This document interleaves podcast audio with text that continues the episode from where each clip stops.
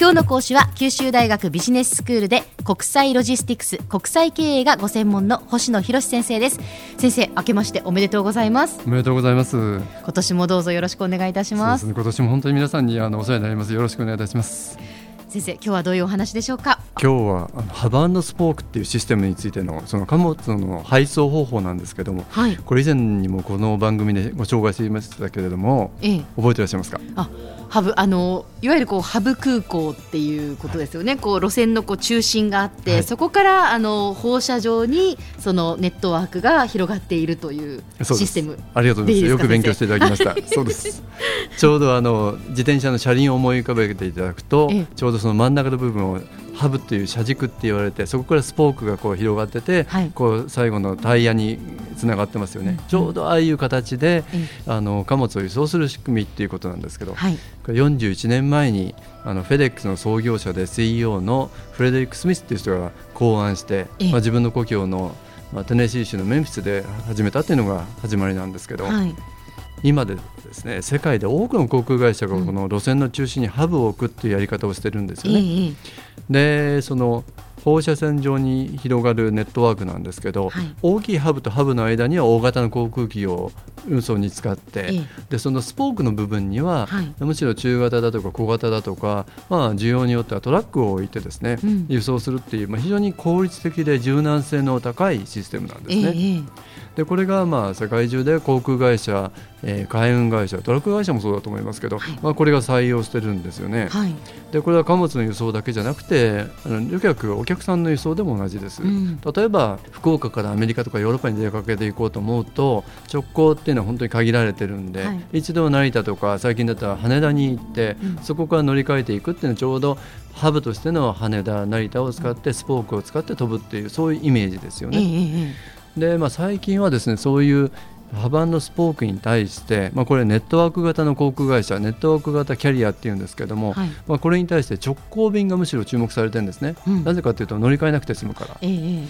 まあ、それであのアメリカでいうとサウスウエスト航空とか最近は LCC っていう航空会社はポイントとポイントだけを結ぶというハバンスポークの逆を行くようなケース出てきてるんですけど、はい、やっぱり多くのこう広い地域をカバーするとなると、やっぱりこのハバンスポークって非常に有効なんですよね。えー、でそのモデルについて今日お話をしたいんですけど、はい、その典型的なモデルがですね昨年の10月にあの5周年を迎えた全日空の沖縄国際物流ハブというものなんですね。えー、でそれをあの九州経済連合会で主催されたセミナーに参加してきたんで、はい、ちょっとそれについて解説をさせていただきたいと思います。わかりました。なぜその羽田だとか成田関空ではなくて沖縄の那覇空港はネットワークの中心のハブになるかっていうことなんですけども、えー、それはそのロケーションなんですよね、はい、あの沖縄っていう場所は日本の西南の端に位置するわけですけれども、うん、東アジアと捉えると非常に絶好な場所だと言えるわけです。はい。確かに成田とか関空とか羽田っていうのは日本国内の旅客を集めるには非常にいい場所ですよね。そうですね。でところが貨物それも東アジアの貨物って考えると、うん、えー、むしろあの沖縄という場所は非常に最適な場所だということなんですね。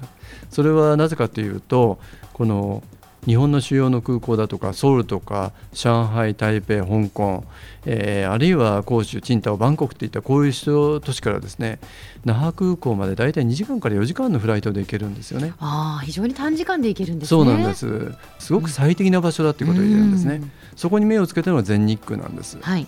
でこの会社は従来からあの旅客の輸送が中心の会社で、あまり大型の例えばジャンボだとかの貨物の輸送機を持ってなかった会社なんですけど、はい、ここに中型のあのボーイング767っていう形のですねあの航空機を使いながら、うん。その那覇空港を拠点に日本とアジアを結ぶネットワークを作り上げたわけですね。あの非常にこれユニークな考え方だと思うんですけど、うん、まあ、これを全日空と沖縄県があの合意をして5年前の2009年にこの沖縄国際物流ハブっていうものをスタートさせたわけです。え。ーあのここをつなぐとですね先ほどお話をしたような、うん、日本からの貨物東アジアからの貨物をここで一度集めて、うん、ここで積み替えてまたあのそういった都市にあの送っていくっていうところで最適な場所なんで、もうまさに絶好のロケーションと言えるんですよね。じゃあどういうふうにっていうことなんですけどちょっと話あの変わりますけど、はい、もう20年ぐらい前になるんですけど、まあ、世界のハブスポークのその元祖とも言えるそのテネシー州のメンフィスのフェデックスのハブを見学しに行ったことがあるんですよね。はい、でここはすごく面白い空港で、昼間それほど混んでる空港じゃないんですよ。でところが夜の顔って全然別の顔を持ってるんですよね。はい、何かっていうともう夜中大体12時近くになってくるとものすごい轟音でですね全米から飛行機が集まってきてそのメンフィス空港にあの着陸するんですよね。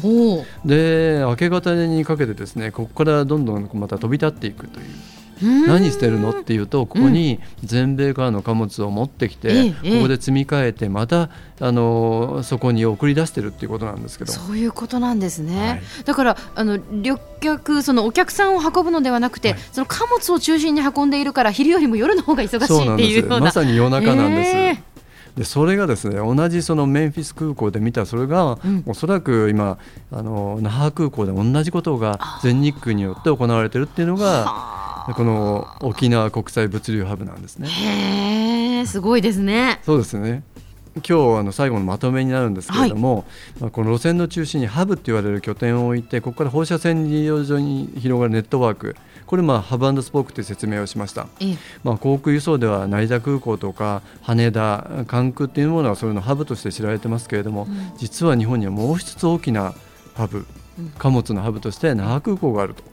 いうことでこの沖縄国際物流ハブっていうものをあの紹介させていただきました。はい。で明日そのハブを使った長者は何ができるのかそんなお話をさせていただきたいと思います。今日の講師は九州大学ビジネススクールで国際ロジスティクス国際経営がご専門の星野博先生でした。どうもありがとうございました。ありがとうございました。さてビビックモーニングビジネススクールはブログからポッドキャストでもお聞きいただけます。また毎回の内容をまとめたものも掲載していますのでぜひ読んでお楽しみください。過去に放送したものも遡って聞くことができます。ビビックモーニングビジネススクールで検索してください。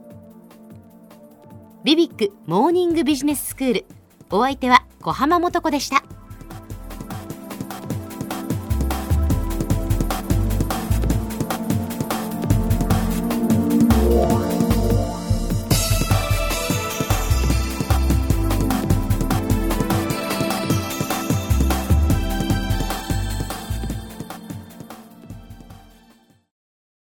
ゾクゾクグイグイメラメラつながる。ゾワゾワ。ハラハラ。メキメキ。つながる。ズキズキ。モワモワホカホカつながる。キリキリ。ザワザワ。キュンキュン。ガンガン。ワクワク。ウズウズドキドキ。ルンルン。バクバク。九州人のいろんな気持ちつなげます。九州から輝こう。キラキラつながる。 QTnet